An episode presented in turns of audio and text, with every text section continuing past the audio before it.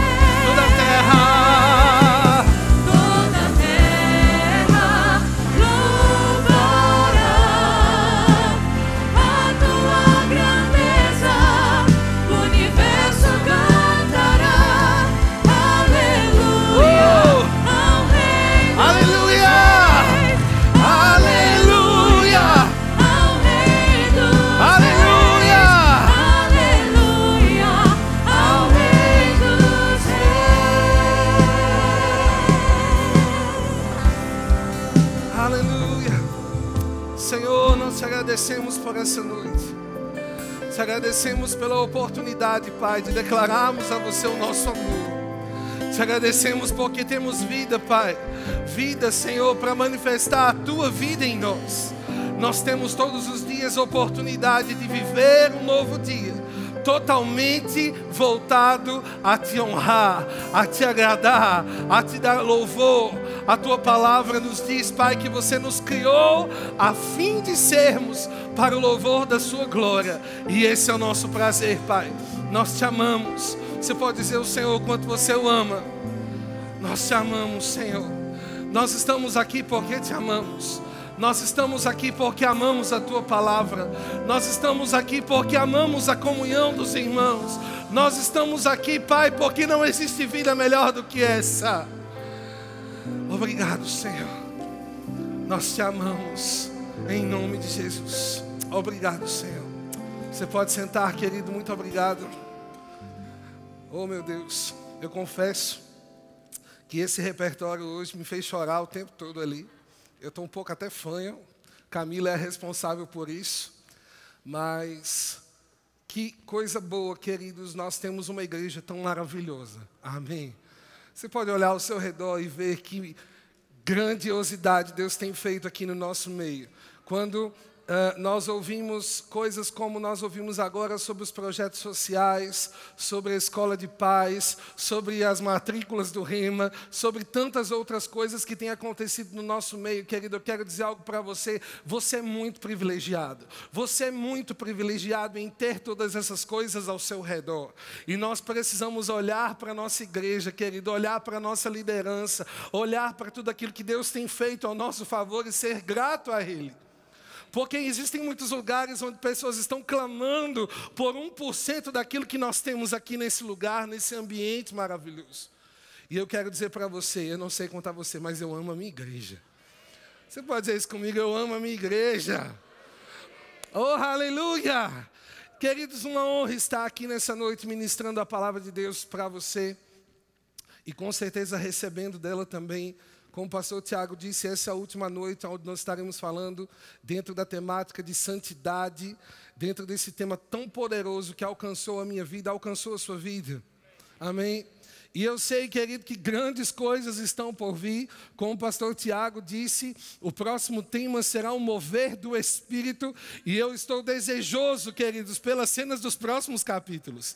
Você precisa aprender a criar expectativa naquilo que Deus vai fazer. Sabe, querido, eu vejo esse tempo, eu vejo esse período onde Deus, Ele trouxe chacoalhões, Ele trouxe alertas, Ele trouxe palavras para nos mostrar a direção certa, para corrigirmos algumas coisas para termos base, querido, para aquilo que vai se manifestar. Há um poder glorioso que vai se manifestar nesses dias no nosso meio como igreja. Você crê nisso? E você precisa estar pronto. Hoje eu quero compartilhar com você algumas coisas que Deus colocou no meu coração a respeito desse tema. E eu queria começar falando uh, um pouco a respeito de uma vida de santidade, e eu quero falar um pouco hoje a respeito de uma vida de santidade, é, ser a nossa identidade. Você pode dizer comigo, santidade é a minha identidade. Sabe, querido, abra lá comigo a sua Bíblia em 1 Pedro, no capítulo 2. Aleluia. 1 Pedro, capítulo 2. A partir do versículo 4. Se você não trouxe sua Bíblia, você fique tranquilo, porque nós temos aqui uma equipe excelente que vai colocar os versículos no telão para você. Você que é nosso visitante. A partir do verso 4, diz assim, 1 Pedro 2, 4. Vocês têm se aproximado de Cristo, a pedra viva. As pessoas o rejeitaram mas Deus o escolheu para lhe conceder grande honra. E vocês também são pedras vivas, com as quais um templo espiritual é edificado. Além disso, são sacerdotes santos. Diga comigo, sacerdotes santos. Por meio de Jesus Cristo, ofereçam sacrifícios espirituais que agradam a Deus. Versículo 6, como dizem as Escrituras: ponho em Sião uma pedra angular, escolhida para grande honra. Quem confiar nela jamais será envergonhado. Quem confiar nela jamais será envergonhado. E ele continua falando um pouco a respeito de algumas pessoas que iriam rejeitar essa pedra angular que é Jesus Cristo. Mas no versículo 9, eu estou lendo aqui na nova versão transformadora, diz assim: Vocês, porém, são povo escolhido, reino de sacerdotes, nação santa, propriedade exclusiva de Deus. Diga comigo, propriedade exclusiva de Deus. E ele continua dizendo: assim vocês podem mostrar às pessoas como é admirável aquele que os chamou das trevas para a sua maravilhosa luz. Versículo 10: Antes vocês não tinham identidade como povo, agora são povo de Deus. Eu vou ler mais uma vez. Antes vocês não tinham identidade como povo, agora são povo de Deus. Antes não haviam recebido misericórdia, agora receberam misericórdia de Deus. Pedro está falando a respeito da nossa identidade em Cristo Jesus e eu sei, querido, que nesses dias você tem recebido muitas palavras a respeito disso, que você está convicto a respeito da sua salvação, convicto a respeito daquilo que você é em Cristo, convicto a respeito daquilo que Jesus fez por você, e Ele fez, querido, um pacote completo chamado redenção, salvação. Através desse sacrifício, Efésios diz que estávamos mortos nos nossos delitos e pecados, mas Ele nos deu vida, Ele nos trouxe para a Sua maravilhosa luz luz e pela graça somos salvos. Isso não vem de nós, é dom de Deus. Você pode dizer, eu sou salvo. E sabe, querido, graças a Deus por Sua graça. Porque por ela nós somos aproximados, por ela nós somos atraídos, por ela você chegou aqui nesse lugar um dia, por ela você ouviu uma mensagem de salvação, de transformação e de poder. Mas a graça, querido, ela só não nos atrai, mas ela nos dá também condição de vivermos uma vida de acordo com aquilo que Ele nos chamou para sermos. A Bíblia diz, e nós lemos agora em 1 Pedro, que nós somos nação santa. Povo exclusivo, propriedade exclusiva. E sabe, querido, eu quero decorrer um pouco a respeito dessa palavra santo. E é uma palavra e uma expressão muito conhecida no nosso meio. Quando nós estudamos um pouquinho o significado original dessa palavra, nós vemos no hebraico a palavra kadosh, que significa separado, algo que é de uso exclusivo para um fim único, que não pode ser utilizado para duas coisas, que precisa ser guardado, protegido para um único fim. E esse é o significado da palavra santo no hebraico. E no grego, no Novo Testamento, nós encontramos a mesma expressão santo com a palavra ágios. Diga comigo, ágios. Mas sabe, querido, que quando nós lemos essa palavra no grego, ela também tem o sentido de algo que é consagrado, algo que é separado, algo que é de uso exclusivo, mas ela tem um sentido ainda maior, mais amplo. E eu quero ler com você a palavra ágios no grego, ela significa muito grande, sublime, muito santo. E na sua raiz, querido, ela tem o um entendimento de aquilo que não pode ser escondido, que se revela, que se mostra, que brilha. Como nós cantamos agora, saberão, porque a sua luz brilha sobre nós. No Antigo Testamento, querido, nós vemos o profeta Ezequiel.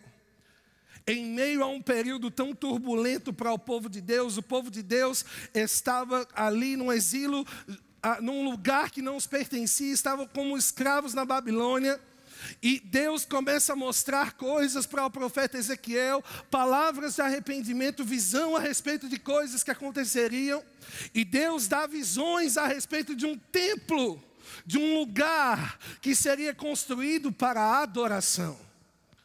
Em Ezequiel, querido, no capítulo 44, no versículo 23, a palavra de Deus diz assim: Ezequiel 44, versículo 23. Eu vou ler primeiro na versão revista e atualizada e depois quero ver aqui a outra versão. E diz assim: falando um pouco a respeito de como os sacerdotes fariam o trabalho dentro desse templo. Ele diz assim: A meu povo ensinarão a distinguir entre o santo e o profano, e o farão discernir entre o imundo e o limpo. Eu quero ler aqui nessa versão: ensinarão o meu povo a diferença entre sagrado e profano, entre cerimonialmente puro e impuro. Diga comigo, santo e profano. Diga comigo, sagrado e profano. Essa palavra santo, querido, é a palavra kadosh, que significa separado, de uso exclusivo. Nós vemos, querido, no tabernáculo, nós vemos no templo, na antiga aliança, no Velho Testamento, que Deus ele traz uh, palavras específicas, direções específicas de cada utensílio que deveria estar dentro do tabernáculo. E esse utensílio ele era construído com muito cuidado, com muito zelo, com um material precioso, com coisas que tinham valor de uso exclusivo para o lugar da adoração, de uso exclusivo para um lugar onde Deus seria glorificado. Sabe, nós precisamos entender uma coisa.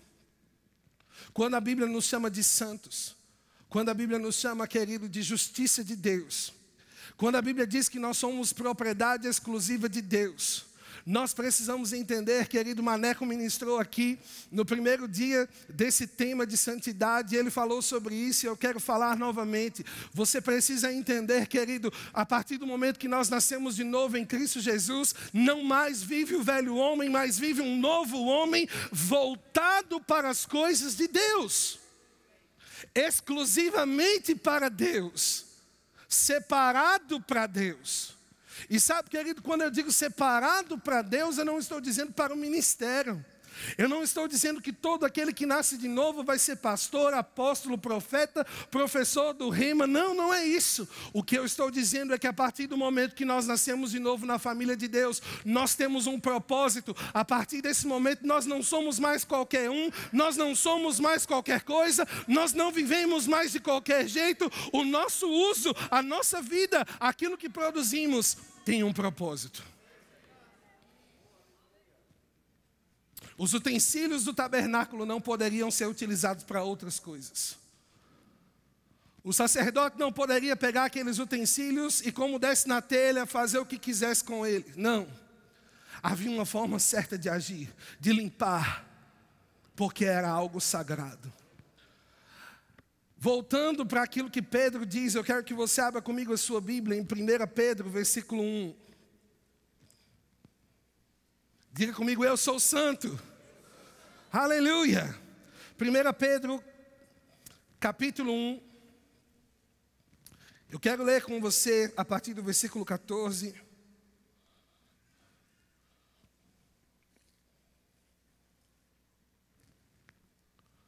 E diz assim, 1 Pedro capítulo 1, versículo 14: Sejam filhos obedientes não voltem ao seu antigo modo de viver, quando satisfaziam os próprios desejos e viviam na ignorância. Agora, porém, sejam santos em tudo que fizerem, como é santo aquele que os chamou. Pois as Escrituras dizem: sejam santos, porque eu sou santo. E aqui, irmãos, nós entendemos que Pedro ele escreve essa carta em grego, e essa palavra ela tem a raiz na palavra original ágios, que quer dizer muito grande, muito santo, que se revela, que brilha, que não pode ser escondido. E nós precisamos entender, irmãos, captar a mensagem que Pedro está querendo dizer. E eu quero trazer para você nessa noite dizer que se na antiga aliança ser santo era apenas ser separado, era apenas coisas que só poderiam ser utilizadas no tabernáculo ou no templo, na nova aliança somos separados, somos exclusivos, mas também brilhamos, mas também aparecemos, mas também manifestamos, mas também não podemos esconder. Como Deus é muito santo, como a sua santidade é tão grande que não pode ser escondida, assim também nós somos santos. É isso que Pedro está querendo dizer: sede santos. Olha para o seu irmão e diga: sede santos. E Deus me colocou algumas histórias, alguns personagens bíblicos, algumas pessoas no meu coração para compartilhar essa noite, e o primeiro foi Daniel. Sabe, querido, quando nós estudamos um pouco a história de Daniel, nós vamos ver que ele foi levado junto com o povo de Deus, na mesma época em que Ezequiel estava vivendo experiências com Deus, Daniel também estava vivendo. No mesmo tempo, um tempo difícil, um tempo onde o povo de Deus estava numa terra estrangeira, sendo subjugado, sofrendo. E Daniel é levado para um lugar, mas ele é levado para uma condição diferente. Ele é escolhido entre os jovens para estar num lugar privilegiado, dentro de um lugar onde teria acesso ao rei. E a Bíblia diz que ele é chamado para um tipo de treinamento. E esse treinamento era para que ele pudesse servir ao rei, como aquelas pessoas que tinham entendimento, como aquelas pessoas que tinham conhecimento das ciências que a Babilônia cria. E Daniel, ele é escolhido e quando começa o treinamento, a Bíblia diz em Daniel, no capítulo 1, no versículo 6, pode colocar aqui para a gente ler junto. Daniel, capítulo 1, versículo 6.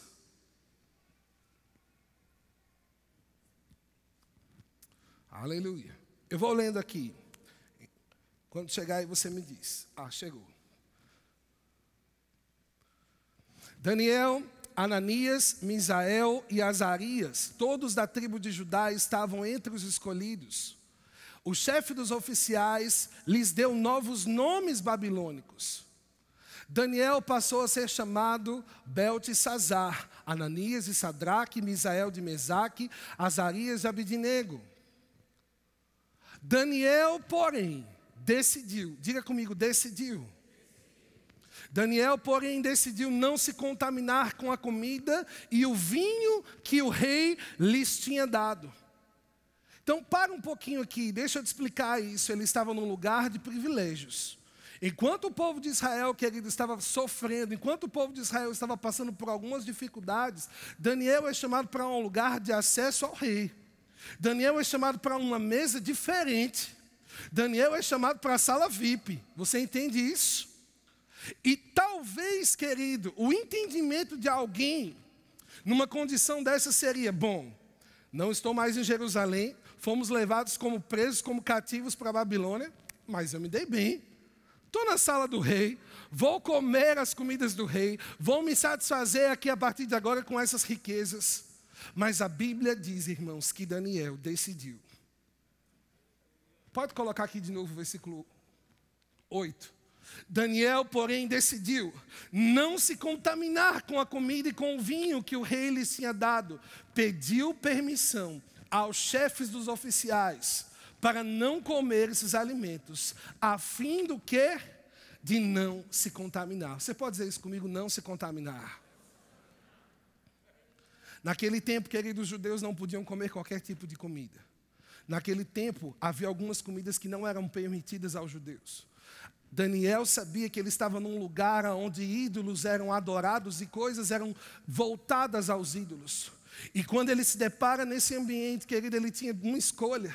Ele poderia abrir mão daquilo que ele cria, ele poderia abrir mão daquilo que Deus tinha ensinado, daquilo que ele tinha aprendido da parte de Deus e dito: Bom, Deus mandou para esse lugar, eu vim para cá, vou correr para o abraço, vou aproveitar. Mas a Bíblia diz, irmãos, que ele escolheu não se contaminar com as coisas do rei. Sabe, irmão, eu quero dizer uma coisa para você. Nem tudo que reluz é ouro. Nem tudo que tem aparência de piedade é piedade. A Bíblia diz, irmãos, que nos últimos dias haverão pessoas que terão aparência de piedade, mas que negam o poder. Que poder é esse? O poder do Evangelho, o poder da verdade, o poder que nós carregamos. Daniel tinha uma escolha a fazer. Ele poderia, naquele momento, se vender e se tornar, querido, um adivinho, alguém que fosse entendido de ciências ocultas como os outros jovens, mas ele escolheu agradar a Deus. Há uma preocupação do chefe dele em dizer: você não vai comer a comida, você vai ficar anêmico, apático. E sou eu que vou pagar o preço. Porque quando vocês entrarem diante do rei, se o rei perceber que você não comeu as comidas e que você está com um aspecto de fome, com um aspecto abatido, ele vai me matar. E Daniel faz uma proposta para ele diz assim: dez dias, me deixa comer legumes e água. E no final desses dez dias, você mesmo vai julgar.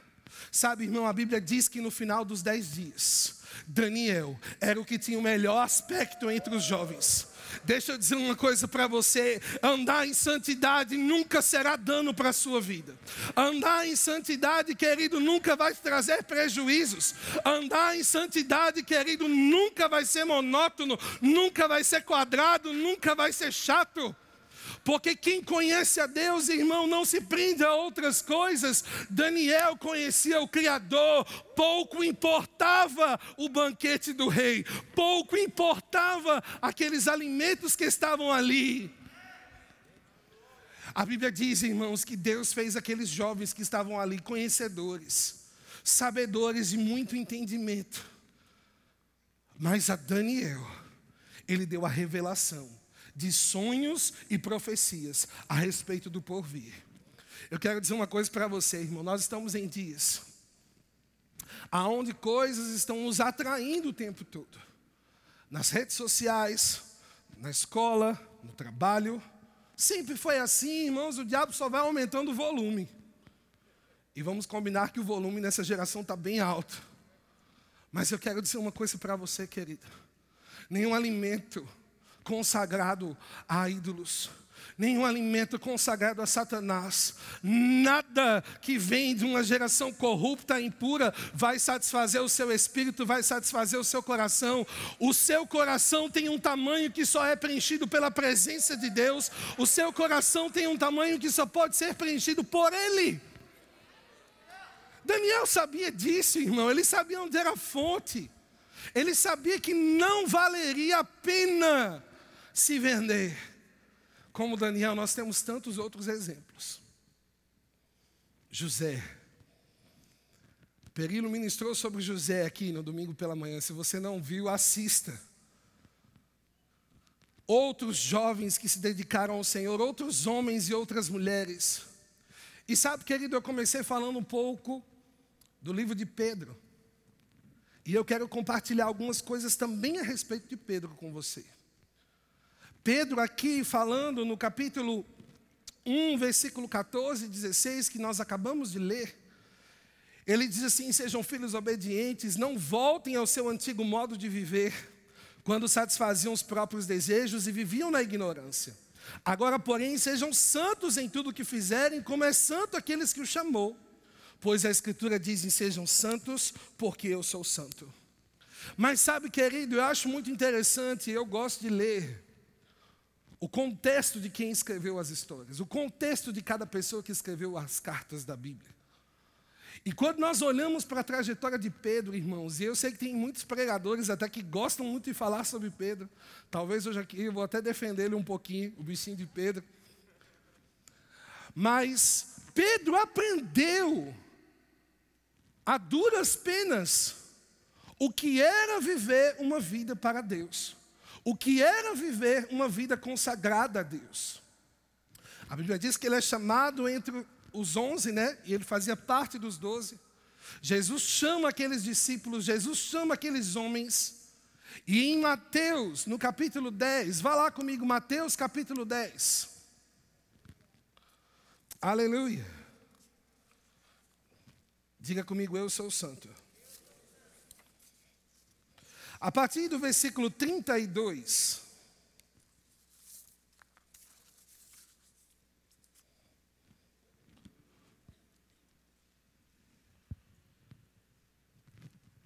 Aqui Jesus está tratando algumas coisas entre os seus discípulos. Ele convoca os seus discípulos, ele começa a falar a respeito daquilo que seria feito. Ele começa a falar a respeito daquilo que eles fariam através dele, pelo poder do nome dele, e ele começa a falar também um pouco sobre perseguição. E no versículo 32, ele diz assim, Mateus 10, versículo 32: Quem me reconhecer em público aqui na terra, eu o reconhecerei diante do meu Pai no céu. Versículo 33: Mas quem me negar aqui na terra, eu também o negarei diante de meu Pai no céu. Quem ama seu pai ou sua. Versículo 37, desculpe. Quem ama seu pai ou sua mãe mais que a mim não é digno de mim. E a quem ama seu filho ou sua filha mais que a mim não é digno de mim. Quem se recusa a tomar sua cruz e me seguir não é digno de mim. Quem se apegar à sua própria vida, a perderá. Mas quem abrir mão de sua vida por minha causa, a encontrará. Nós vemos, querido Jesus, tratando as pessoas e trazendo-os para perto, dizendo: Vinde a mim, vocês que estão aflitos, cansados, sobrecarregados, e eu vos aliviarei. Nós vemos Jesus trazendo as crianças para perto dele, dizendo: Delas é o reino dos céus. Nós vemos Jesus naquela, naquele episódio onde uma mulher adúltera é lançada perante ele, onde os fariseus estavam testando Jesus, e Jesus responde: aquele que não tem pecado, atira a primeira pedra. Nenhum daqueles homens tinham coragem de atirar a pedra. A Bíblia diz que Jesus não tinha pecado, mas mesmo assim ele não condenou aquela mulher, e ele diz para aquela mulher: onde estão os seus acusadores? Eu também não te acuso. Mas sabe, irmão, Jesus não para a conversa por aí. Ele termina dizendo para aquela mulher: Não peques mais. Essa hora você pode dizer amém. Sabe, queridos, nós estamos ouvindo falar de Jesus pelo mundo. na rede social, na televisão, na internet, um Jesus inclusivo. Um Jesus que aceita. E deixa eu dizer uma coisa para você: a Bíblia diz, irmãos, que nele, sim, todos serão incluídos, tanto judeu como grego, tanto todas as raças. Mas se tem uma coisa, irmão, que não inclui, é o pecado. O amor de Deus é um amor inclusivo a respeito de pessoas, mas não é inclusivo a respeito do pecado. Jesus curava pessoas, ele olhava para aquela pessoa com olhos de amor e dizia: Não peques mais. E quando Pedro ouve essas palavras que eu acabei de dizer para você, ele estava ouvindo aquilo que Jesus pregava. O mundo não quer ouvir falar desse Jesus. O mundo só quer falar do Jesus paz e amor. O que alisa o pecado de todas as pessoas. Não, irmão. No contexto desse texto, se você ler, Jesus fala a respeito de um tempo onde, por causa da palavra, por causa da chegada do reino, haveria embate entre pessoas, até mesmo da mesma família. E Pedro recebendo todas essas instruções. Mais alguns episódios. E Jesus, um dia, começa a questionar os discípulos a respeito de quem eles diziam que ele era. Jesus faz uma pergunta para os discípulos dizendo assim: Olha, o que, que estão dizendo que eu sou? E os discípulos respondem: Olha, uns dizem que você é João Batista, outros dizem que você é um profeta, outros dizem tais coisas, e ele diz para os discípulos: E vocês? Quem é que vocês dizem que eu sou? E a palavra de Deus diz que Pedro, inspirado, ele diz para Jesus: Tu és o Cristo, o Filho do Deus vivo. Jesus olha para Pedro e disse: Pedro, não é tu. Não foi carne nem sangue que te revelou essas coisas, mas foi o Espírito pelo poder de Deus. E Pedro. Outro episódio. Jesus diante de uma multidão, começa a falar outras coisas a respeito de santidade, de uma vida de compromisso. Ei, irmão, santidade é uma vida de compromisso. E no término da sua ministração, aquelas pessoas acharam aquela palavra pesada demais. A Bíblia diz que um a um eles começaram a se retirar, dizendo: é muito pesada essa palavra que esse Jesus está pregando. No final das contas, sobraram poucos ali discípulos. Jesus olha para eles e diz: E vocês? Não vão embora também, não? Pedro, mais uma vez. Jesus, para onde iremos nós? Se só tu tens a palavra de vida eterna.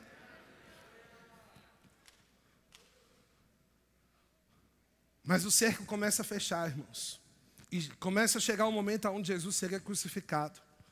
Jesus chama os seus discípulos e ele começa a falar a respeito disso. Jesus chama os seus discípulos e, segundo a profecia, ele sabia que naquele momento ele seria abandonado. E quando ele fala isso aos seus discípulos, Pedro, mais uma vez, eu não te abandonarei, eu não te deixarei. Vamos ver na Bíblia.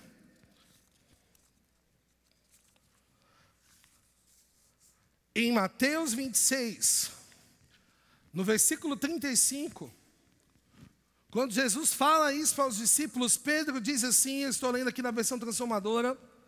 Mesmo que eu tenha de morrer ao seu lado, jamais o negarei. E todos os outros discípulos disseram o mesmo. Chega um momento onde Jesus seria preso. A Bíblia diz que no Getsemane, Judas traz a comitiva que iria prender Jesus. Pedro, num instinto, eu não sei se de defesa, de tentar impedir aquela situação, mais uma vez age, tira a espada, corta a orelha do soldado. Jesus, mais uma vez, lida com Pedro com as suas atitudes, coloca a orelha no soldado de novo, diz: Pedro, precisa acontecer. Pedro, se eu quisesse, eu falaria para o meu pai, ele mandaria muitos anjos aqui para resolver a parada. Deixa acontecer. Mas sabe, irmãos, que naquele momento, aonde Pedro não poderia impedir aquela situação. A partir do momento em que ele viu que Jesus realmente faria aquilo que Jesus tinha dito, que ele iria morrer, que ele ia se entregar. O Pedro da revelação. O Pedro que sabia que só em Jesus existiam as palavras de vida eterna. O Pedro que disse que não abandonaria Jesus. A palavra de Deus diz em Mateus, capítulo 26, versículos 57 e 58. Vocês podem colocar aqui para a gente acompanhar juntos. Mateus 26, 57. Então os que haviam prendido Jesus o levaram para a casa de Caifás, o sumo sacerdote, onde estavam reunidos os mestres da lei e os líderes do povo. Continua. Enquanto isso, Pedro seguia Jesus de longe, até chegar ao pátio do sumo sacerdote. Entrou ali, sentou-se com os guardas. Para você entender o contexto, Jesus é preso, Jesus é levado. A Bíblia diz que enquanto estavam levando Jesus, Pedro, os outros discípulos desapareceram. E ao invés de estarem ao lado de Jesus, a Bíblia diz que o Pedro que disse: Eu morro contigo, estava seguindo Jesus de longe. Sabe, irmãos, esses são dias em que nós muitas vezes seremos tentados a seguir Jesus de longe. Esses são dias onde, por causa de tudo aquilo que nós estamos vivendo como sociedade, esses devaneios que a sociedade estão criando a respeito das famílias, a respeito da, da, da, da sua pureza, a respeito de tantas outras coisas, de sexualidade. Muitos de nós, irmãos, seremos tentados a seguir Jesus de longe. O Jesus dos benefícios, o Jesus da cura. O Jesus da prosperidade, o Jesus que me curou, que me ama, que me aceita como eu sou, o Jesus que faz aquilo que eu gosto, o Jesus que preparou uma igreja maravilhosa como essa para eu receber a palavra, o Jesus que me abençoa. Mas sabe, irmãos, no momento onde Pedro precisava ser homem, macho de verdade, para dizer: estou com ele. A Bíblia diz que ele seguia de longe. E quando a multidão senta no pátio ali para ver o que aconteceria com Jesus, Pedro se infiltra no meio do povo e senta ali. Não quis morrer? Eu tentei impedir. Uma mulher reconhece Pedro. Tu andava com ele. Ei, você é daquela igreja, verbo da vida. Você é daquele povo da fé. Você é daquele povo que está falando que família é tradicional porque Deus criou assim. Você é daquele povo que fala que é preciso se guardar, que fala que a virgindade não saiu de moda porque nunca foi moda, são princípios. Você é daquele povo. Pedro disse: Eu não conheço e não estou entendendo nada que ele está falando. A Bíblia diz que por três vezes Pedro nega Jesus. Sabe, querido, nesse tempo onde nós estamos vivendo, vão questionar a sua fé, vão questionar quem você é. Deixe, irmão, deixem questionar. Quem não pode questionar é você. Quem não pode duvidar, irmão, é você. Quem não pode arriar, irmão, quem não pode retroceder, quem não pode ficar de longe é você, irmão. Porque quando vão injuriar a igreja, por que é que você é o primeiro? Deixa a Juliana lá, não foi ela que pregou. Deixa o pastor Tiago lá, foi ele que inventou. Santidade, irmãos, não começa quando a gente olha para o governo, quando a gente olha para as pessoas da liderança e a gente exige delas um bom comportamento. Santidade, querido, começa quando a gente olha para a nossa vida, para o nosso caráter, para a nossa conduta e a gente exige de nós o compromisso. Quando eu me casei com Maíla, querido, um dos, dias, um dos melhores dias da minha vida, eu coloquei um anel no dedo dela. Eu coloquei no dedo dela um símbolo de que a partir daquele momento, ela não só era o galardão da minha espera, ela não só era uma mulher bonita, linda por sinal, que Deus estava me presenteando. Mas a partir de agora, ela era um compromisso para mim. E eu não posso, querido, sair colocando esse anel, essa aliança no dedo de qualquer mulher. Pertence a ela. Ai de mim, né? Quem aqui já esqueceu a aliança, né? Foi lavar alguma coisa e esqueceu a aliança. Misericórdia. Deixa eu dizer algo para você, irmão. Nós lemos em Pedro. Você é propriedade exclusiva de Deus. Você é santo. Kadosh, separado, separado. Sabe, meu querido, não faça da sua vida sentimental o centro da sua existência, procurando preencher a sua alegria com pessoas, procurando preencher a sua vida com relacionamentos. Ei, jovens!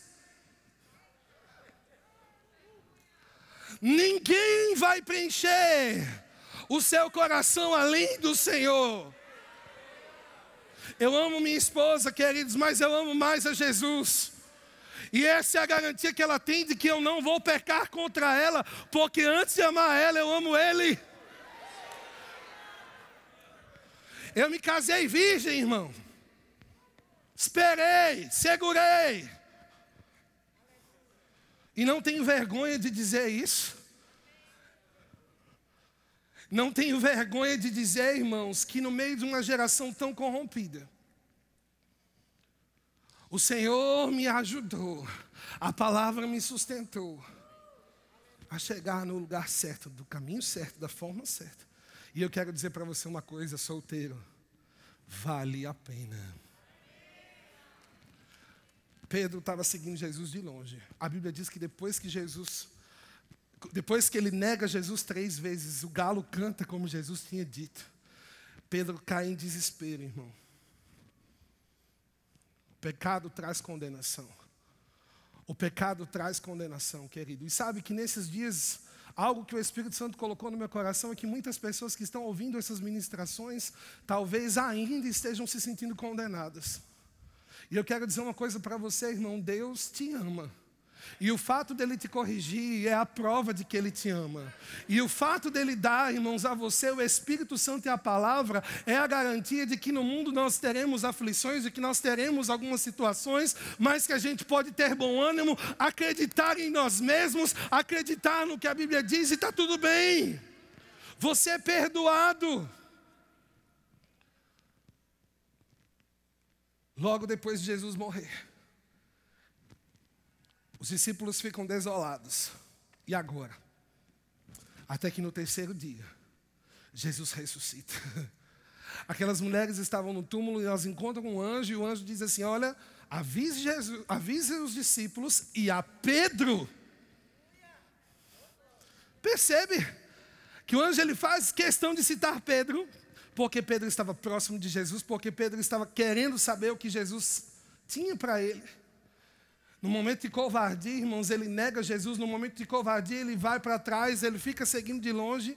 Mas o anjo diz para aquelas mulheres: avisa Pedro que Jesus ressuscitou. Ei, eu não sei aonde você se meteu, eu não sei qual foi o pecado que você deixou tomar conta da sua vida, mas o que eu sei é que Deus não te esqueceu e que a palavra é poderosa para te tirar desse lugar. Deus está dizendo para você: ei, avisa que Jesus ressuscitou. Há uma esperança, há uma certeza, como Pedro disse, porque Ele nos comprou. Nós somos propriedade exclusiva de Deus. Jesus tem uma outra conversa com Pedro. E a partir desse momento, Pedro entende o propósito da vida dele. Apacenta as minhas ovelhas. E sabe, irmão, o louvor pode já ir subindo. O Pedro que seguiu de longe. O Pedro que negou. O Pedro que foi covarde, que não teve coragem de se assumir discípulo de Jesus. Ele recebe o novo nascimento. Ele recebe o cumprimento da palavra onde Jesus tinha dito: Ficai lá, porque eu vou derramar sobre vocês o meu espírito. Pedro recebe o espírito, ele é batizado no espírito, e a partir desse momento, não é mais o Pedro pecador, não é mais o Pedro covarde, não é mais o Pedro medroso. Mas a Bíblia diz, irmãos, que quando aquelas pessoas estavam ali no poder do Espírito, outros começaram a ouvir e questionar, dizendo: eles estão bêbados. A essa hora do dia, esse povo está bêbado. Pedro se levanta no poder e na autoridade do Espírito e ele começa a falar. E ele começa a testemunhar sobre Jesus. Ele começa a dizer: olha, o Jesus que foi crucificado, o que as profecias diziam a, a respeito dele, ele veio, aconteceu. E o que vocês estão vendo aqui é o cumprimento da promessa. E naquele dia, a Bíblia diz que cerca de 3 mil pessoas receberam salvação. Irmão, não tenha vergonha da sua identidade. Você é crente. Você é santo, você é santa.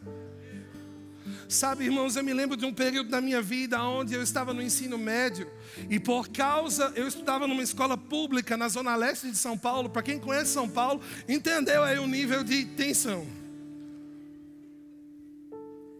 E porque eu era crente, gente, uma gangue, uns traficantes queriam acessar a escola.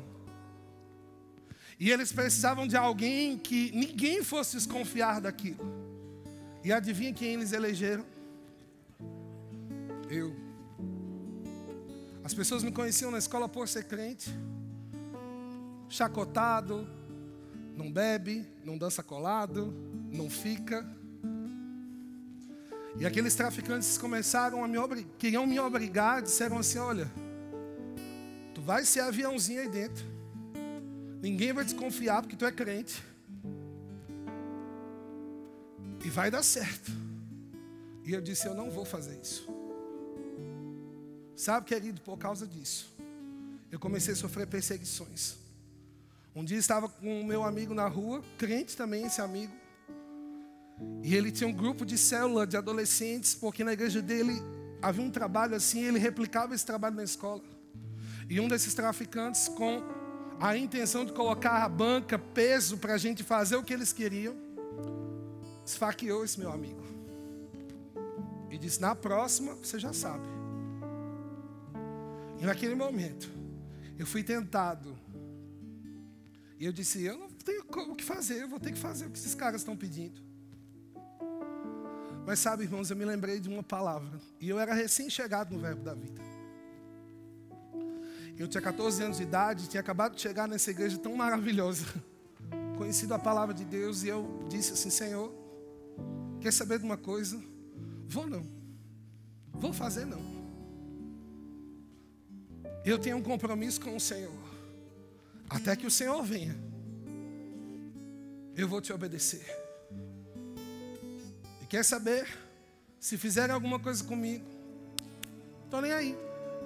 O que importa é que eu te obedeça. Esses dias a gente teve uma reunião aqui e eu ouvi alguma coisa parecida a respeito de um filho de, de um casal de pastores que foi perseguido na sua escola por causa do evangelho, por causa daquilo que falava. Sabe, irmãos, eu perdi um ano letivo por causa disso. Os meus pais tiveram que me tirar da escola, uma escola sem estrutura, e quando eu perdi aquele ano, eu fiquei com raiva. Eu disse, Senhor, eu te obedeci. E eu estou saindo com dano. Mas eu entendi uma coisa, querido. Assim como Pedro também entendeu. A Bíblia diz que Pedro foi perseguido por amor ao Evangelho. Olha só, irmão, aquele que fugia aquele que se escondeu, aquele que se colocou entre os outros para não ser percebido, agora era ele o perseguido, era ele o preso. A Bíblia diz que um anjo entra na prisão, Pedro está lá e diz: Ei, Pedro, se arruma aí que tu vai sair. A Bíblia diz que tranquilamente ele pega as coisas e sai da prisão. Ele não tinha mais a sua vida por preciosa. Sabe, irmão, santidade é você entender que as suas próprias vontades não são maiores do que a vontade de quem te criou. Negar a si mesmo, irmãos, tomar a sua cruz, não é uma pessoa, não é a sua sogra, não é a sua esposa, é negar o instinto do pecado, é negar a velha natureza, é negar e se recusar a olhar para trás. Pedro entendeu, irmão. A Bíblia não relata, mas a história nos conta que Pedro morreu por amor ao Evangelho. E aquele que um dia tinha fugido, tinha escapado com medo de ser pego, irmão, foi crucificado. Mas quando ele foi ser crucificado, ele disse: Eu não sou digno de ser crucificado como o meu Senhor. E a história nos conta que Pedro pediu para ser crucificado de cabeça para baixo. E isso impactou a minha vida, irmãos. Naquele dia eu entendi: quer saber de uma coisa, Senhor? O diabo não vai me parar por causa de um ano. Se ele me trouxe dor de cabeça, ele se prepara, porque eu vou dar muito mais dor de cabeça para ele. Irmão, é na área onde o diabo mais pisou no seu calo que você será um testemunho vivo. A luz brilhará sobre você, para que você anuncie para outras pessoas: funciona. Santidade, irmãos, não é moda. Gospel não é moda. Ser crente não é moda. Ser crente, irmãos, tem a ver com a eternidade. Tem a ver com ser filho de Deus. Ah, irmão, você não faz coisas certas para agradar o pastor, o diretor do rema ou quem quer que seja. Você faz o certo porque você tem um compromisso com quem te comprou.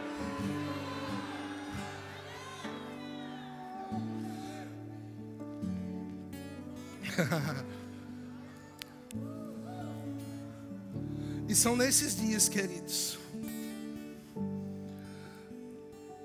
aonde vai se cumprir o que a Bíblia diz: aquele que é santo, santifique-se mais.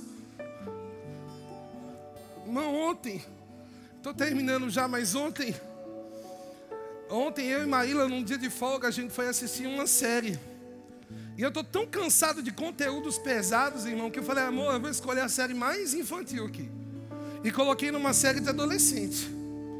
Uma família americana, uma família afro-americana. E parecia ser um seriado tão inocente.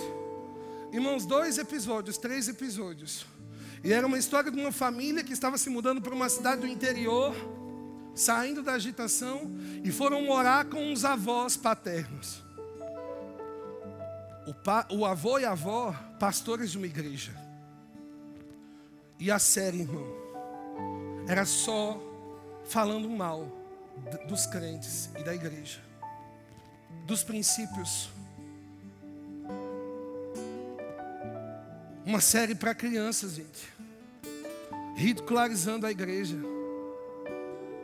colocando ministros do evangelho que diziam que estavam indo para o culto, mas que estavam indo para danceterias e beber, porque afinal de contas, ninguém mais segue.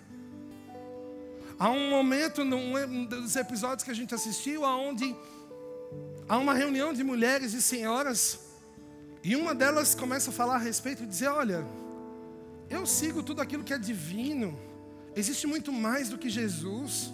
Pessoas que vieram antes de Jesus e começa a tirar livros da bolsa dela e dizendo: Olha, lê isso aqui. Babalu, não sei das quantas, não sei que lá, não sei das quantas. E aí aquelas mulheres começam a concordar com aquilo, dizendo: É verdade, por que não vamos nos abrir para o novo? E elas soltam a Bíblia, irmãos. Colocam a Bíblia na cadeira e começam a pegar esses novos livros. Só um episódio eu estou te contando. São os dias que nós estamos vivendo. Mas enquanto eu estava me preparando para essa noite, gente, eu ouvi o Senhor falando comigo. Serão nos dias mais difíceis, aonde a luz brilhará como nunca antes. Serão nesses dias. Ah, Será nesse dia onde você será tentado a retroceder, a dizer: Não, eu vou no verbo da vida, mas não creio tanto assim como eles creem. Eu sou daquela igreja, mas Você sabe, né? Não. Eu quero dizer uma coisa para você. Deus tem um plano e um propósito para a sua vida. Não dá para você ficar perdendo tempo. Não dá para você ficar na beirada do mar, olhando aquele mar e molhando só a ponta dos pés e dizendo: Ah, aqui tá bom. Deus está te chamando para o fundo, irmão. Deus está te chamando para mergulhar completamente. Deus quer cumprir o processo completo na sua vida para que você seja luz. E você vai provar de um casamento maravilhoso, você vai provar de um emprego maravilhoso, você vai provar de um chamado maravilhoso, você vai provar de coisas maravilhosas, porque nunca alguém deu algo a Deus e não recebeu. Abraão se propôs a dar o seu filho e ele recebeu uma geração. Jesus se propôs a obedecer a Deus e a Bíblia diz que porque ele obedeceu, o Pai lhe deu um nome que está sobre todo nome. Obediência gera galardão, obediência gera recompensas. Mas ainda que, irmão, seja necessário a gente negar a si mesmo, eu vou dizer para você, eu tenho 32 anos. E durante toda a minha vida eu fui tentado a desistir do Evangelho para viver coisas do mundo. Pareciam tão interessantes. Mas quer saber de uma coisa? Não me faz falta. O mundo não me faz falta. O mundo não te faz falta, irmão. O pecado não te faz falta. O pecado não te faz falta. Somos saciados nele. Somos completos nele. Somos livres nele. Fica de pé, irmão. É nele, irmão, é nele que você vai viver os melhores dias da sua vida. Jovem, é nele que você vai ter o melhor casamento.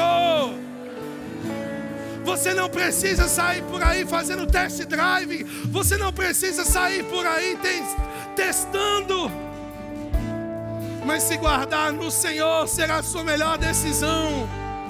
Homem e mulher, a esperança para o seu casamento não é uma coisa falida. Casamento não é uma instituição falida. O mundo não vai destruir aquilo que Deus estabeleceu. E se o diabo está achando que a gente está aqui de brincadeira, irmão, ele está enganado.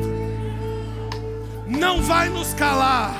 Pode derrubar quantas lives for, nós estaremos de pé falando, pregando, ensinando, como Ezequiel disse: ensine ao povo o que é santo, o que é profano. Você é santo, e ponto final. Você pode erguer suas mãos, sim, Senhor. A gente pode cantar aquela parte, tu és digno de tudo. Aleluia. cante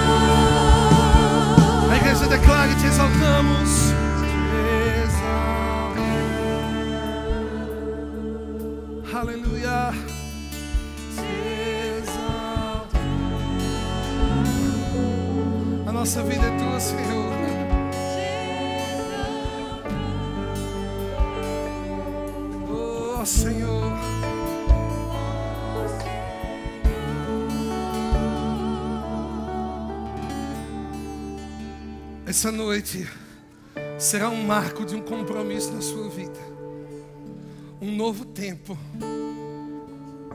Aonde você entendeu